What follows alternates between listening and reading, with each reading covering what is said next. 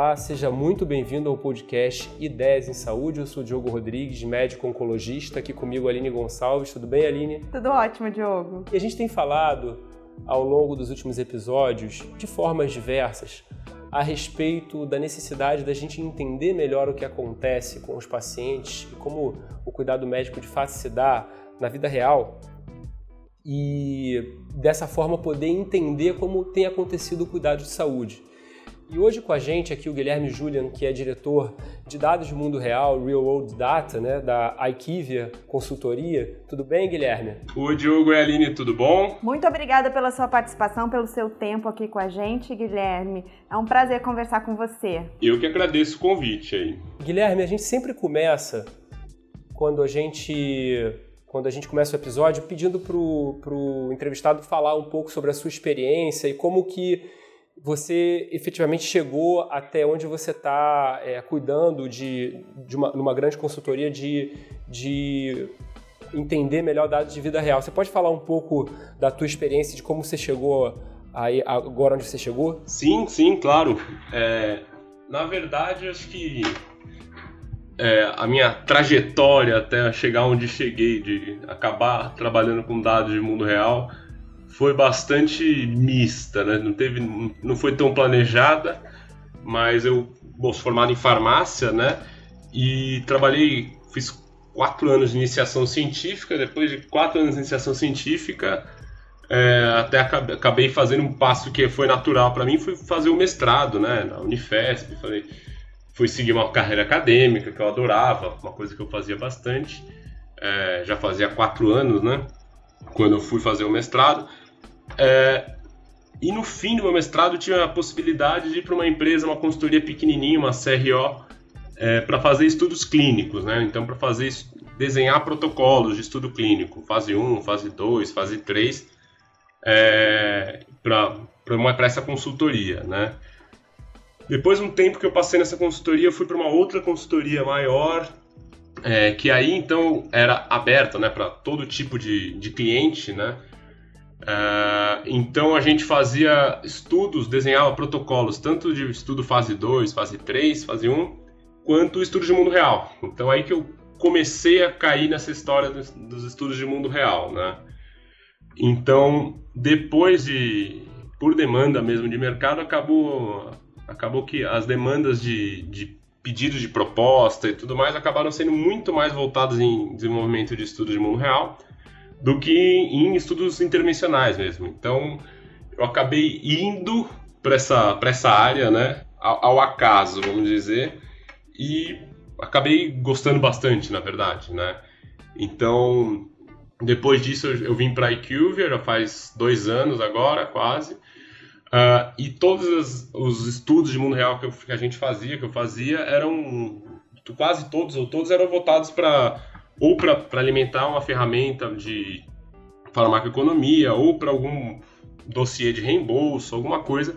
E aqui na Curve, então, eu, hoje em dia eu cuido, por exemplo, de, de desses dossiês também, né? não só dos dados de mundo real, não só desses estudos de mundo real, mas também no, da aplicação dele, né? No, de dossiês para projetos também de estratégia de acesso, que é, que é bastante interessante, que é ver o negócio aplicado mesmo, né?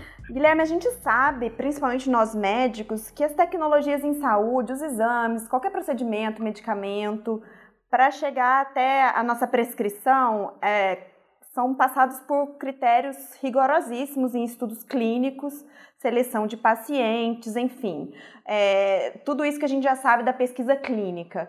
Eu queria que você deixasse bem claro para todos nós, para todos que estão ouvindo, qual que é a grande diferença quando a gente fala em estudos clínicos e em estudos de dados de mundo real. Tá ótimo. Essa pergunta, aliás, acho que é sempre a primeira coisa que eu procuro falar quando estou fazendo alguma, alguma coisa é de definir mesmo, né? O que, que, que são esses tais esses dados de mundo real que hoje em dia todo mundo fala, que virou né, um, um, um, um tópico em ascensão e tudo mais, mas afinal de contas o que, que é, né? Eu costumo usar duas definições, né, a da Rand Corporation ou da ISPOR, a ISPOR é a Sociedade de Farmacoeconomia de Pesquisa de Desfecho, a Sociedade Internacional, que basicamente o que é real world data? Segundo a ISPOR, por exemplo, real world data é tudo uh, menos aquilo que esteja se tenha sido coletado em um estudo clínico randomizado. Ou seja, uma definição tão ampla assim, né? Tudo que não seja um estudo clínico randomizado, né? Uh, então é bastante interessante porque a gente não põe tanto em caixinhas. Tudo pode ser um estudo de mundo real, né?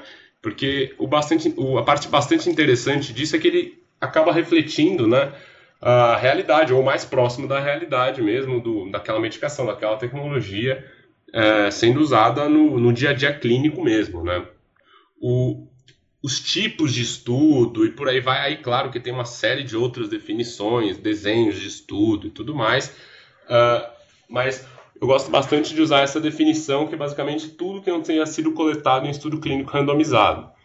Uh, dado de reembolso é um, um, dado do mundo real? Sim, é um dado do mundo real. Uh, uma pesquisa que um paciente faz de qualidade de vida é um dado do mundo real? Se ela for feita fora de um estudo clínico, é um dado do mundo real. Então, é, é um, uma definição bastante abrangente, mas que eu acho que acaba fazendo uma linha, olha, daqui em diante tudo pode ser considerado ou não, né? Guilherme, a gente sabe que assim, a, a, o, a gente já tem falado falou isso em outros episódios, que o dado, né, o, o conhecimento, a informação é considerada a grande commodity do século XXI. E a gente muitas vezes tende a escutar que o Brasil está atrás em tecnologia, em coleta de dados, enfim. É, qual é a tua visão, qual é a tua experiência e como é que você vê o Brasil nesse sentido de produção de dados de mundo real, dentro da tua experiência, dentro de outras, do que outras empresas é, vêm a fazer? Como é que tá, como é que a gente está nesse sentido? Olha, essa pergunta é bastante boa, porque a gente tem dois paralelos no Brasil, né? A gente tem muita informação disponível de diversos, como a definição é bem ampla, né, de dados no mundo real, uh, muita, muito tipo de informação pode entrar, né, claro. Então a gente tem muita informação disponível, mas a gente acaba não tendo tanto estudo de mundo real, ou seja, o dado virando um estudo, né? Que dado por dado, o dado acaba sendo uma pode ser uma planilha de Excel, uma lista, mas se isso transformar em ou um desfecho, é, ou uma análise, né, uma coisa que seja com uma metodologia científica mesmo, virar um estudo, isso ainda não tem acontecido muito. Menos do que deveria, na minha opinião. Né?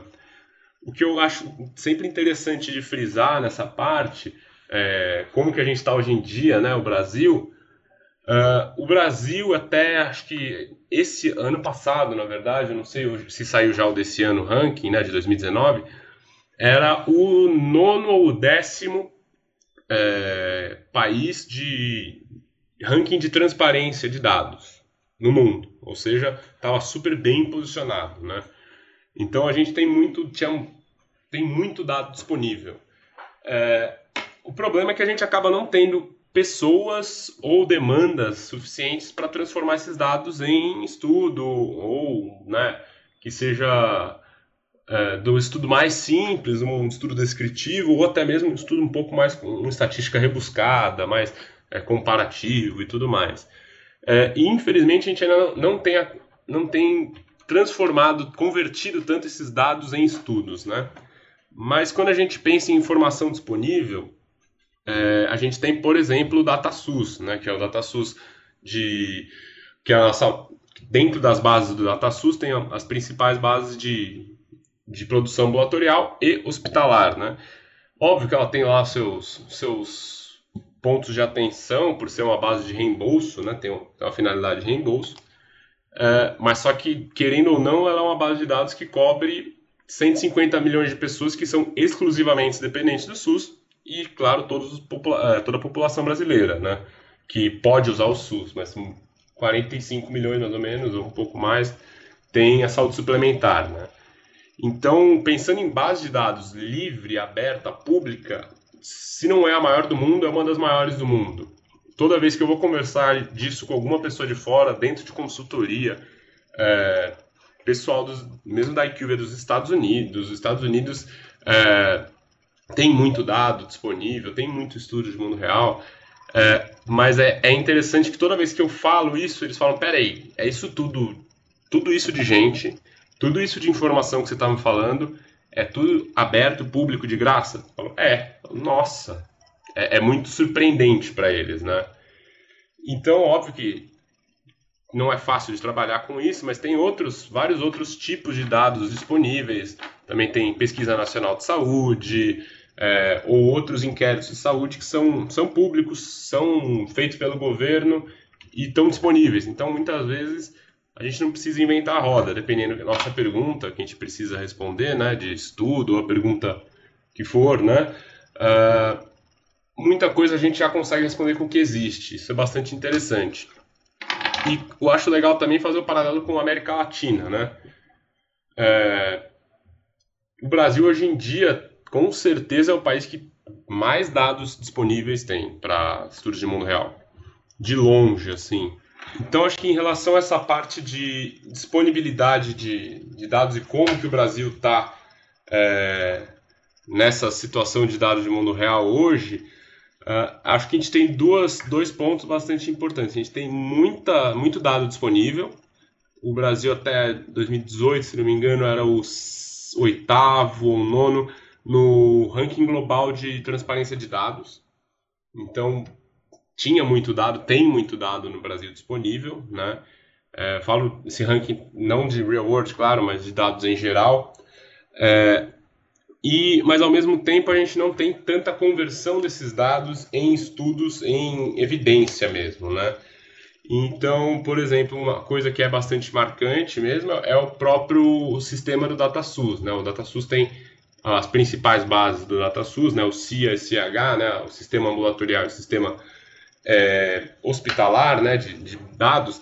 O DataSUS é uma base de reembolso, mas querendo ou não, ele acaba cobrindo pelo menos 150 milhões de brasileiros que são exclusivamente dependentes de SUS, mas também tem uma série de pessoas do próprio privado que acabam usando. Então, a cobertura do DataSUS é, é, gigantesca, né? A gente tem muita, muitas vidas, né? E o, o nível de informação que a gente consegue chegar e que existe no DataSUS é bastante, bastante interessante. Óbvio que tem uma série de tratamentos e cuidados que a gente precisa tomar ao fazer um estudo com o DataSUS, por exemplo, porque é uma base de reembolso, não é uma base para estudo, né? A gente vai usá-la como estudo, mas não é, não foi feita para isso, né? É, mas isso é uma coisa que é bastante até emblemática quando a gente vai falar com pessoas de fora, experts da área, é, dentro da própria empresa ou clientes, quando a gente fala, ó, tem uma base de dados que cobre mais ou menos 100, pelo menos 150 milhões de vidas, que ela é pública e aberta. Nível paciente, a gente consegue fazer estudos longitudinais, né, ou seja, acompanhar o paciente ao longo do, do tempo. Uh, e nessa população toda, né, nessa, todas, todas essas pessoas de 150, potencialmente, né, número de 150 milhões de vidas, uh, e é tudo isso de graça disponível pelo governo. Isso, se não é a maior base de dados do mundo, né, desse, desse nível aberto e disponível, com certeza é uma das maiores.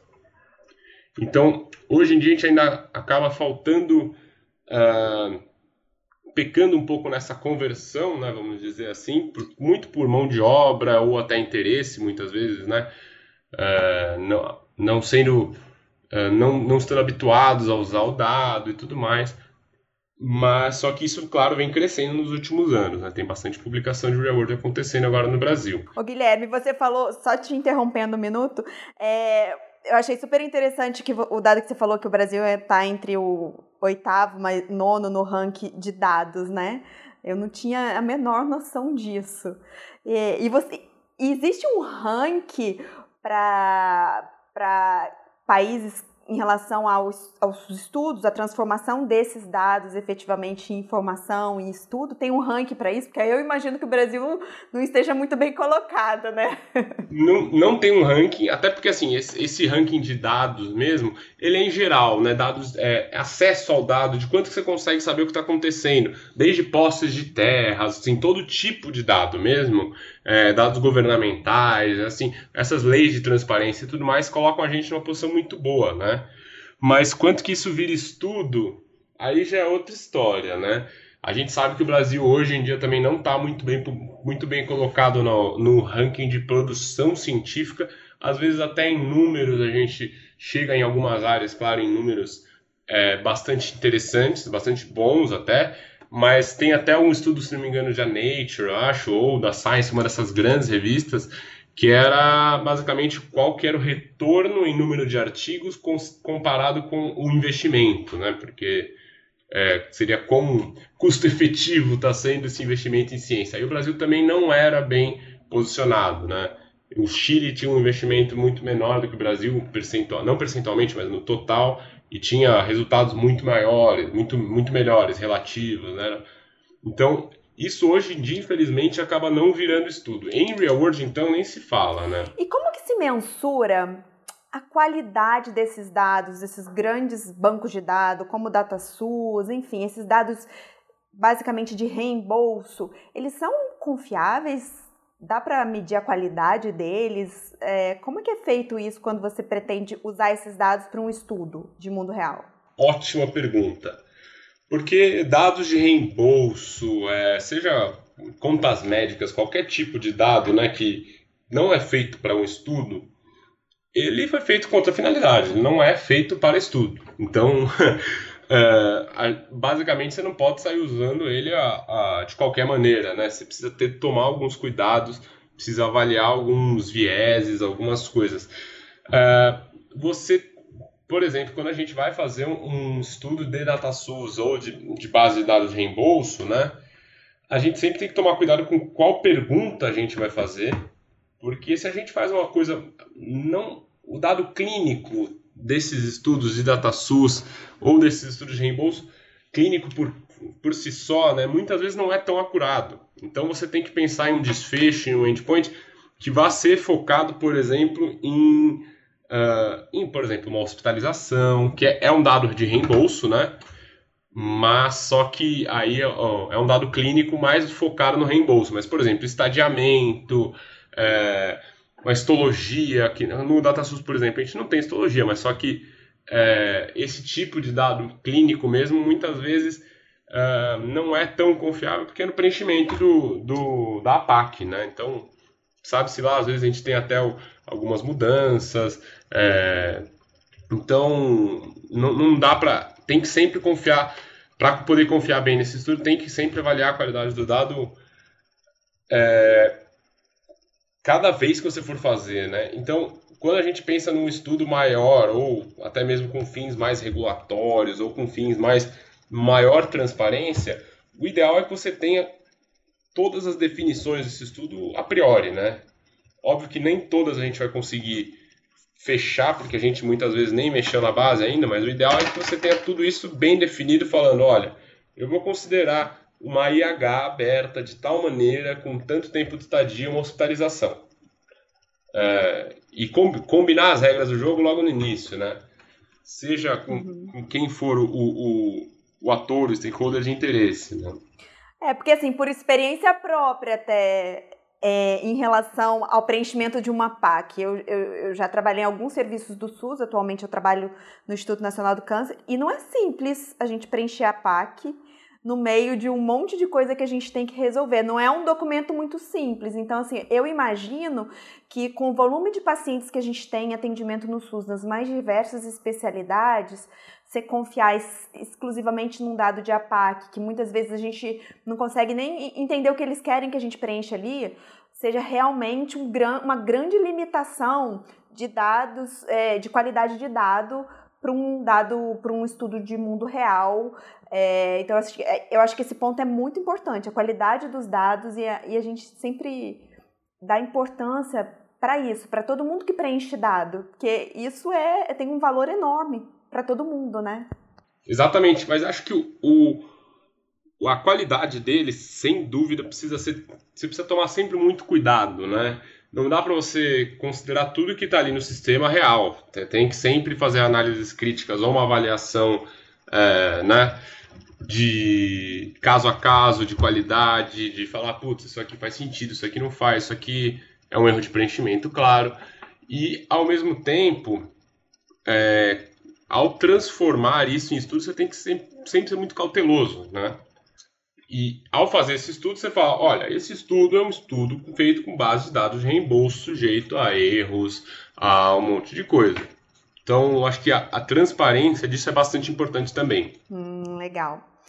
É, Guilherme, conta pra gente qual que é o impacto da análise de, de dados de mundo real, mas na visão de cada stakeholder do sistema o, o, o, pessoal do regulatório, o pessoal do pagamento, paciente, governo, de onde vem essa demanda, qual que é a importância desses dados na visão de cada um desses atores do sistema? Certo.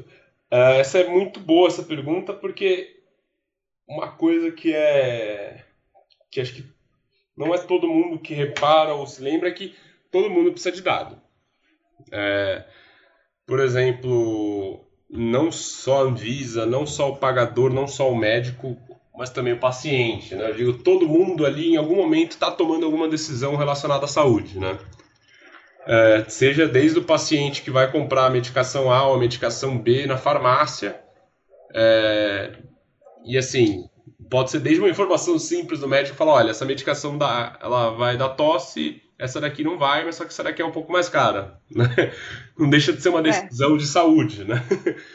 Então, é, então todos esses stakeholders eles sim precisam de dados, mas o que é interessante é o que é, o aliás, que é o complicado é que não são é, todos que recebem os não são todos que precisam do mesmo dado, na verdade um regulador, uma Anvisa, precisa muito do dado de eficácia e segurança, muito, geralmente com demandas mais pontuais. Fala, olha, a tecnologia funciona, não funciona, vou dar o registro, não vou dar o registro. Uh, isso, na verdade, é até uma visão que vem mudando ultimamente, né? que inclusive no, no ano passado a gente fez um workshop com o pessoal da Anvisa, né? que, que eu participei também, é, que eles estão pensando em como fazer uma abertura assim da possibilidade para a utilização de dados no mundo real também para fins regulatórios. Porque muitas vezes alguns dados já foram coletados, já foram feitos estudos, de, sim, seja por estudos de expansão de bula, é, muitas vezes esses dados já existem. Então a gente não precisaria submeter pacientes a a um novo estudo de uma coisa que já está sendo consolidada, já está sendo utilizada muitas vezes. É claro que tem que sempre ter uma metodologia científica, é, qualidades dos dados, como a, as análises estatísticas, claro, né? Mas é, foi bastante interessante nesse evento que foi a primeira vez que a Anvisa falou, olha, a gente pode avaliar como utilizar esses dados, né? Claro que ainda não sabemos como isso vai ser, mas é, é sim uma possibilidade, é, é bastante interessante que a gente passa a ter uma possibilidade, um novo, né, um, um novo caminho, possivelmente, para falar com uma Anvisa, com um regulador. É, quando a gente fala, pensa em pagador, quando a gente pensa em dados do mundo real, muito, quase todo mundo pensa em pagadores, né? É que com a demanda crescente, aliás, com, com os, inclusive com os preços, né, os, os custos dos tratamentos crescentes uh, e a pressão cada vez maior é, com o orçamento curto na saúde, os pagadores, principalmente aqui no Brasil, seja no sistema público ou no privado, é, os pagadores eles acabam precisando ter uma ciência é, de quanto custa uma doença, de quanto custa um tratamento, é, qual, qual, que é o custo-efetividade de tal tratamento, mas é, quando a gente pensa também, de novo, numa é, no, no, modelo farmacoeconômico, seja de custo-efetividade ou não, se a gente pega os dados que existem disponíveis do estudo clínico que foi feito em qualquer outro país, às vezes um país da Europa, da Dinamarca, uh, esse estudo clínico não, não, necessariamente vai refletir a realidade do Brasil, do Brasil né, seja no SUS ou não, uh, informações muito simples que podem impactar muito nos custos. Uh, número de pacientes em segunda linha, por exemplo, que é, é uma informação que num estudo clínico ou num estudo né, é, que, de outra realidade, é, é um detalhe, é uma linha no, no estudo, não é o estudo inteiro.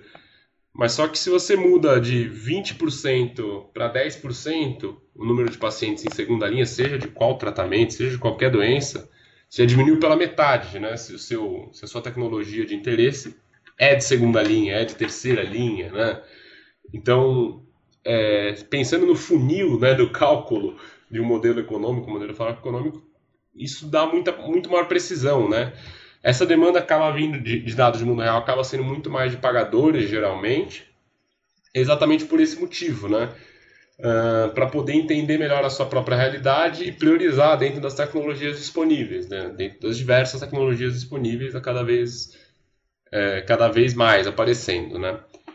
Uh, e o exemplo mesmo do próprio paciente. O paciente ele precisa também, ele também, também tem um papel importante nessas, nessa tomada de decisão, não só quando ele vai pagar medicamento, medicação out of pocket, né? ou é, até mesmo num, num, processo de avaliação de tecnologia em saúde. Então, esse, o paciente pode, inclusive deve participar e fazer sim pressão social e é, em cima desses órgãos, em cima de seja a Conitec, seja a CoSaúde né, na, na ANS. Então, ele também é um, cada vez mais vem se discutindo como utilizar o paciente no ponto de vista de colocar ele para dentro desse, desse, desse processo de avaliação de tecnologia em saúde, né, que também como fazer isso, né? E claro que também o, como que a gente vai educar os nossos pacientes, a nossa população em geral, que seja, é, em cima de, por exemplo, teve um estudo que eu acabei fazendo e publicando com o pessoal do Instituto Oncoguia, que é um estudo bem simples, quanto a quanto que os pacientes do, do site do Oncoguia, do, da, do portal Oncoguia, conhecem ou não é, pesquisa clínica.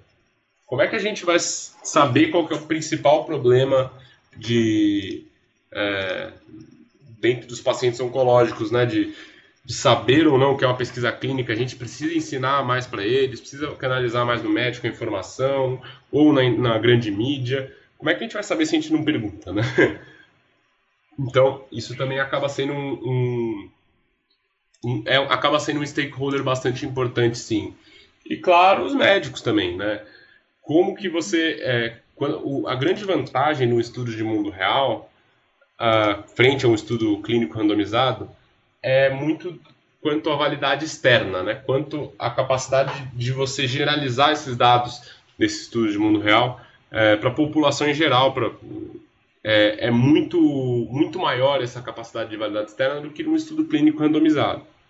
O estudo clínico randomizado tem que ser uma uma espécie de uma bolha, porque você ainda nem sabe se aquela tecnologia funciona ou não quando você está fazendo ele, né? É, então, quando você traz a, a perspectiva em mundo real numa efetividade de medicamento, isso pode melhorar muito a decisão do médico quanto a dar ou não a medicação para um grupo que não tinha sido coberto num estudo clínico, um grupo, por exemplo, de mais idosos ou com performance status pior, é, para você conseguir mensurar o benefício né, a partir de outras experiências. Né?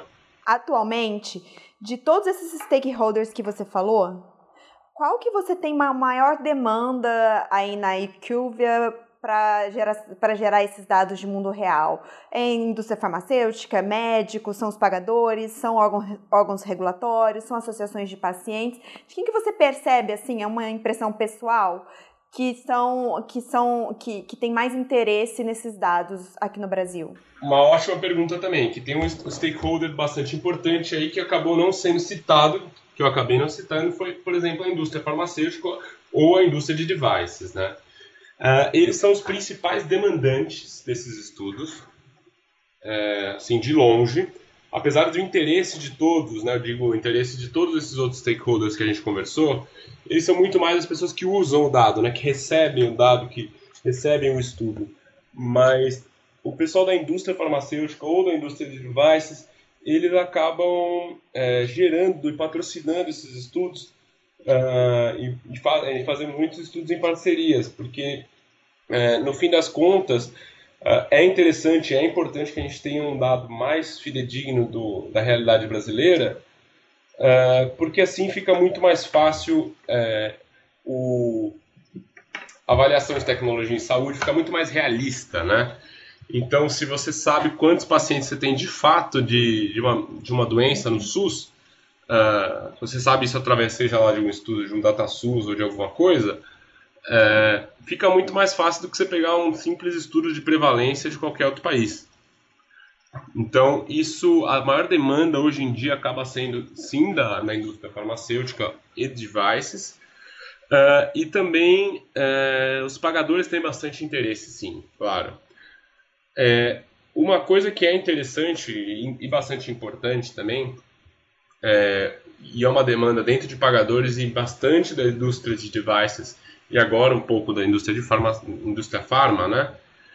Uh, é o que gente, bastante gente vem comentando que é o Value-Based Healthcare, né? a saúde baseada em valor. Uh, Para a gente poder entregar uma saúde baseada em valor, que a gente mede desfechos, mede custos, uh, consegue avaliar pacotes de cuidados e tudo mais, para tudo isso precisa de dado, né? E esse, é, é, é esse interesse cada vez mais tem sido é, bastante importante da parte tanto do, das indústrias quanto dos pagadores, né? Porque uh, seja um pagamento por performance, seja alguma coisa, é, quase todos os tipos de modelos de, de saúde baseada em valor estão to, todos quase estão ligados a, a, algum tipo de dado, algum monitoramento de dado, né?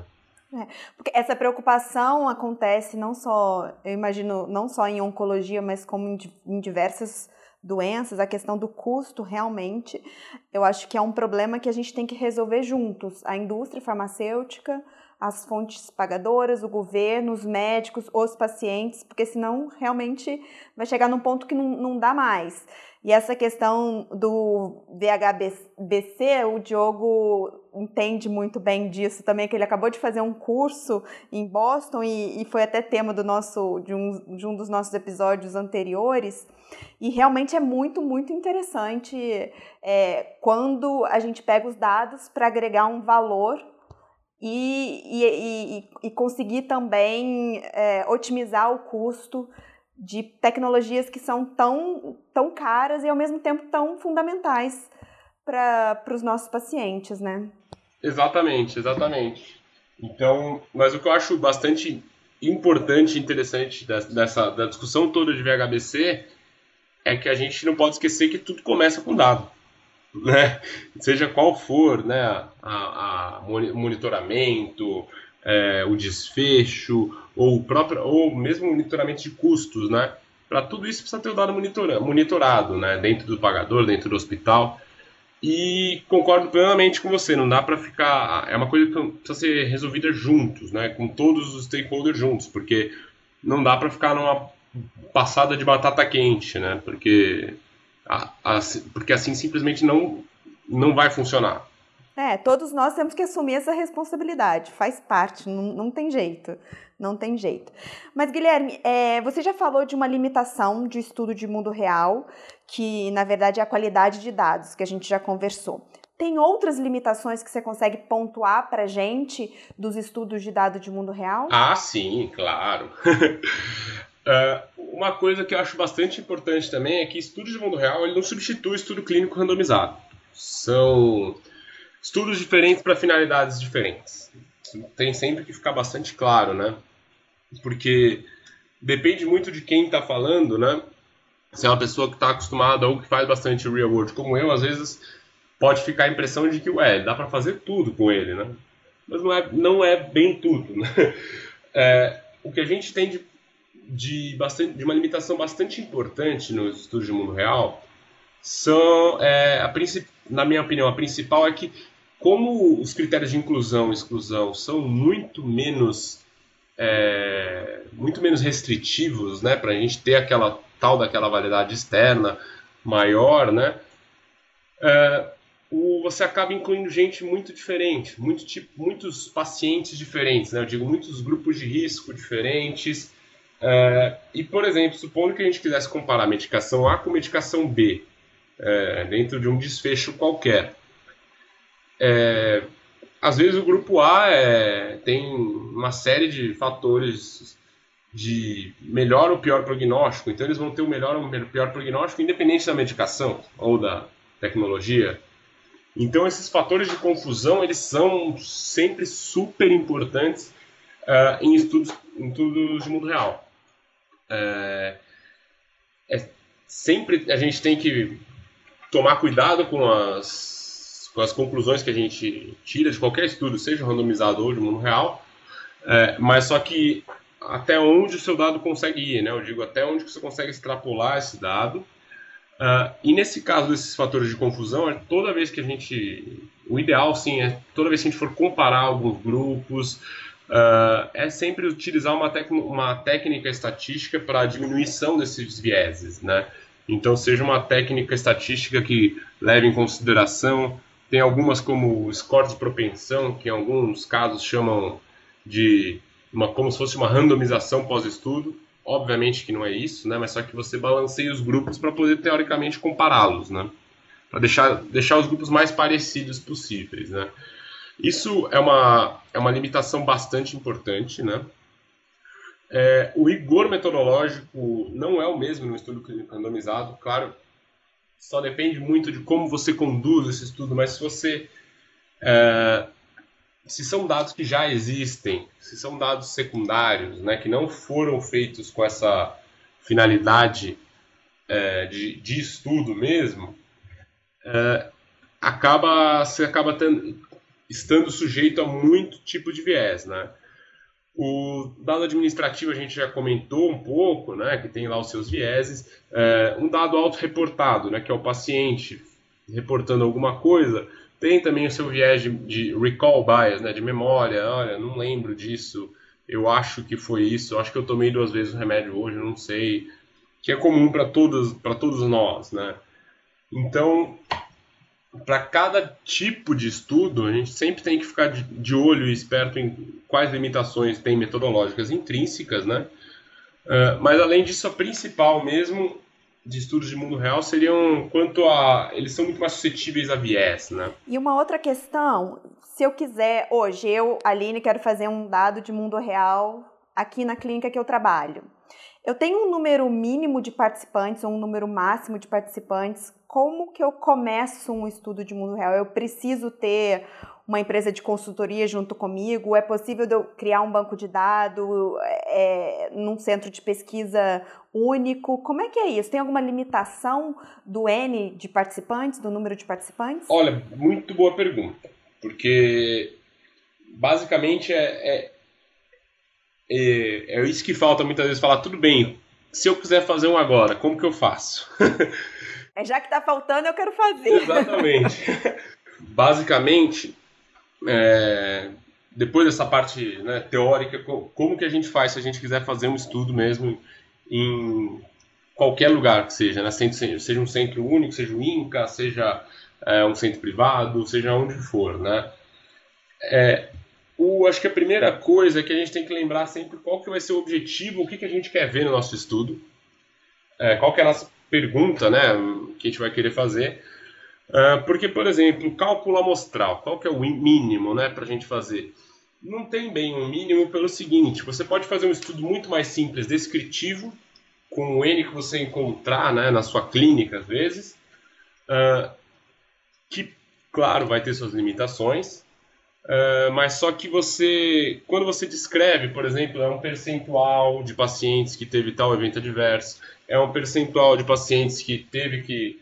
É, tomar um, não sei, uma, um, um filgrastim, alguma coisa. Eu digo, essa informação já, por si só já é relevante. Então, eu não gosto de falar de um N mínimo, mas claro que a gente.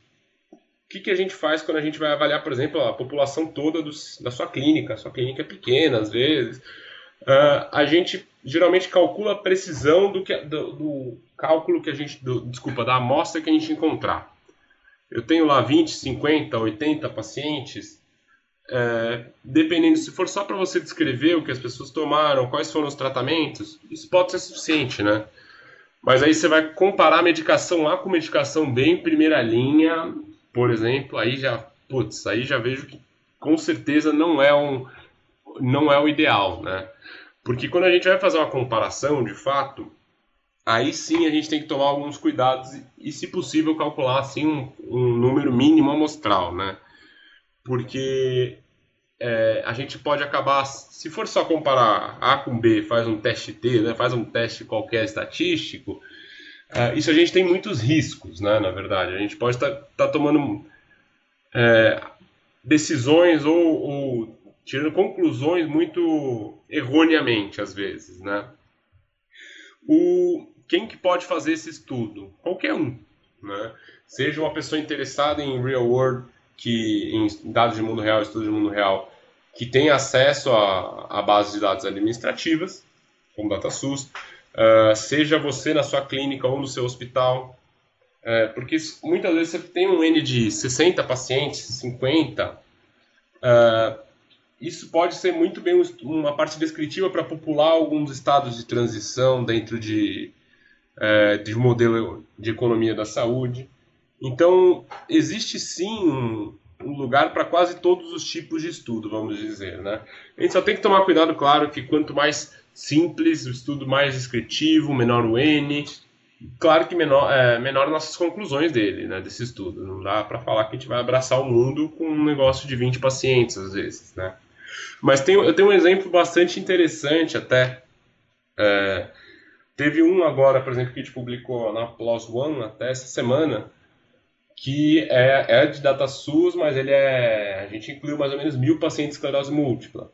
É um N bem razoável, né? Tem um outro que a gente está em publicação que a gente incluiu 550 mil pacientes de oncologia para fazer é, avaliação da capacidade das instituições oncológicas no SUS, né? Quem que estava muito acima dessa capacidade. Uh, e ao mesmo tempo, eu também já publiquei um outro com uma, uma amiga minha, né? Que também é oncologista, Renata Eiras, lá aqui de São Paulo, que a gente pegou os, os dados da, da clínica dela, né? Submeteu ao CEP e eram poucos pacientes de mama, eram 25, 20, coisa assim. Mas a nossa a nossa pergunta era muito mais quanto custa uma infusão de oncologia, né, no geral, em câncer de mama no privado, né, porque era uma clínica privada. Ou seja, qual que é o valor que eu coloco hoje em dia lá no, no, no modelo que eu vou fazer? Eu vou fazer um modelo de oncologia de mama, o que, que eu coloco? era uma pergunta que, que é simples, mas quase ninguém sabe responder facilmente de maneira referenciável, né? Então, com esse estudo com um N pequenininho, a gente conseguiu descrever bem dentro das medicações, claro, separado por medicação, mas o N de infusões era mais de 250, por exemplo. Então, tem um lugar para. Existe uma ausência de informação em quase todos os campos, né? Que dá para a gente preencher dessas maneiras. É, então, resumindo, é, na verdade, assim como nos estudos clínicos, você tem que ter muito bem traçado o objetivo do seu estudo. E aí, baseado nesse objetivo, a amostra, o universo que você vai coletar dado, isso é extremamente variável, né? Exato, perfeito. E é, é isso que, que às vezes até as pessoas, quando vão desenhar um estudo de vida real, não levam em consideração que nem um estudo clínico, de, ah, olha, tem, tenho que ter uma pergunta, né? Tenho que ter um, uma, um norte, né? Eles falam, ah, muitas vezes vem demandas do tipo, ah, eu quero ver o que está acontecendo com o paciente. Mas assim, isso pode ser um desfecho, é, pode ser quantas vezes tratou, está tratando com o que, é, foi hospitalizado, não foi, pode ser um monte de coisa, né? Então tem que sempre ter um, mais ou menos em é, qual vai ser a sua ideia, né? Isso sempre precisa ter mais ou menos na sua na, na mente. Guilherme, agora a nossa pergunta final. Quais são as suas perspectivas para os estudos de, de mundo real, seja no, no mundo, aqui no Brasil? É, você acha que a gente está tá caminhando bem, que a gente tem, tem chance de aumentar esse número de estudos, que as pessoas estão dando cada vez mais importância para isso? Você está vendo esse movimento acontecer? Você é otimista nesse sentido? Com certeza. Com certeza eu sou otimista nesse sentido. É, o, a gente vê isso, esse, essa movimentação da tendência crescente mesmo, né, do, dos estudos de mundo real, globalmente e mesmo no Brasil, né? É uma coisa bastante nova no Brasil, o nome estudo de mundo real, porque, que nem eu falei lá, a primeira definição, é, é tudo que não está dentro do estudo clínico randomizado, Sejamos francos, todos os estudos epidemiológicos, não todos, mas acho que 95% estão, estão nesse, nessa classificação. O estudo epidemiológico pode ser um estudo de mundo real? Pode. Considerando né, a definição, pode sim. É, então, uh, é uma coisa que vem crescendo bastante, inclusive com esse nome no Brasil, que é uma coisa recente também, se a gente for pensar até em economia da saúde de uma maneira formal, deve ter 10 anos que a gente faz processos mais formais de economia da saúde no Brasil. Então isso acaba vindo junto, né? E, e mundialmente, com certeza, cada vez mais a gente está vendo mais e mais utilidades é, e possibilidades de, de estudo, né? O, dentro de uma gestão de saúde, até mesmo um exemplo que a gente fez recentemente que é bastante interessante nesse sentido, é, a gente fez um modelo para, por exemplo, predizer quais pacientes de diabetes teriam alto risco de, inter, de internação, ou seja, de hospitalização. Uh, cada vez mais com, com, estudos e modelos mais avançados, seja de machine learning, deep learning, seja qual for o, a ferramenta a ser utilizada com isso, ferramenta estatística utilizada com isso, uh, começa a surgir uma, uma série de possibilidades, né? Porque até alguns anos atrás a gente tinha dado, mas a gente não tinha processador. Agora a gente tem processador e dado, né? Ah, no ponto de vista de capacidade. Então a gente consegue processar muito mais dados de maneira muito mais rápida. Então aí daí que vem sim os novos modelos de inteligência artificial e por aí vai, né?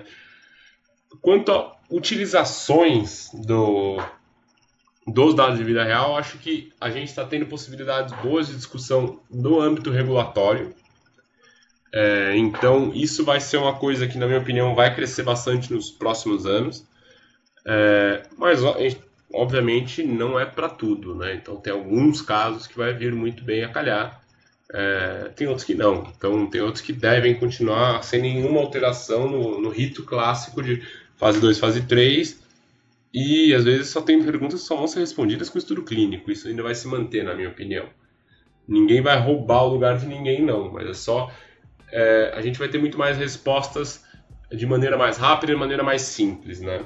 E cada vez mais as pessoas se conscientizando da importância da, da coleta de dados, da, do armazenamento de dados e, e, da qualidade desses dados, eu acho que vai facilitando ao longo dos anos tudo isso que você falou e, todo, e tudo isso que você comentou. E eu acho que sim, eu também sou otimista nisso. Eu acho que no futuro, eu tenho ouvido muito os colegas falarem sobre isso, eu acho que a gente vai ter realmente dados de mundo real, de qualidade, para a gente poder usar no nosso dia a dia, nas nossas tomadas de decisão. Com certeza, tenho certeza que é, a tendência é só a melhorar, né? A gente só tende a melhorar nesse caso. E acho que esse é o ponto perfeito que você falou. A conscientização de que o preenchimento bom do, do prontuário, do, da PAC, seja do que for, pode sim gerar um dado ou alguma coisa, um estudo, uma análise interessante e importante.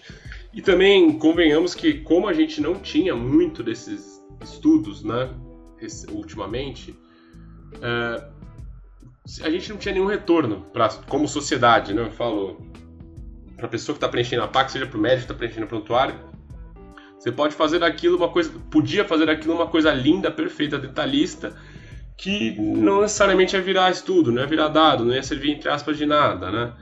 É claro que um melhor registro sempre é bom, mas é, mas as, hoje agora quando a gente está podendo devolver isso para diversas pessoas e, e conscientizar, falando, olha, sabe aquela PAC lá que você preencheu? Então, isso aqui virou esse estudo. Então isso, isso tem uma, uma chance de, de conscientizar melhor mesmo, concordo. Guilherme, muito obrigada pelo seu tempo por essas informações valiosíssimas. Agradeço mesmo, foi muito bom conversar com você. E sinta-se à vontade, já convidado para próximos episódios. Se você quiser falar de qualquer coisa relacionada a dados ou outra ideia que você tiver relacionada à saúde, será muito bem-vindo, viu? Muito obrigada. Olha, eu que agradeço, foi ótimo, muito bom falar com vocês, viu? Agradeço o convite, fico muito honrado. Obrigada, tchau, tchau.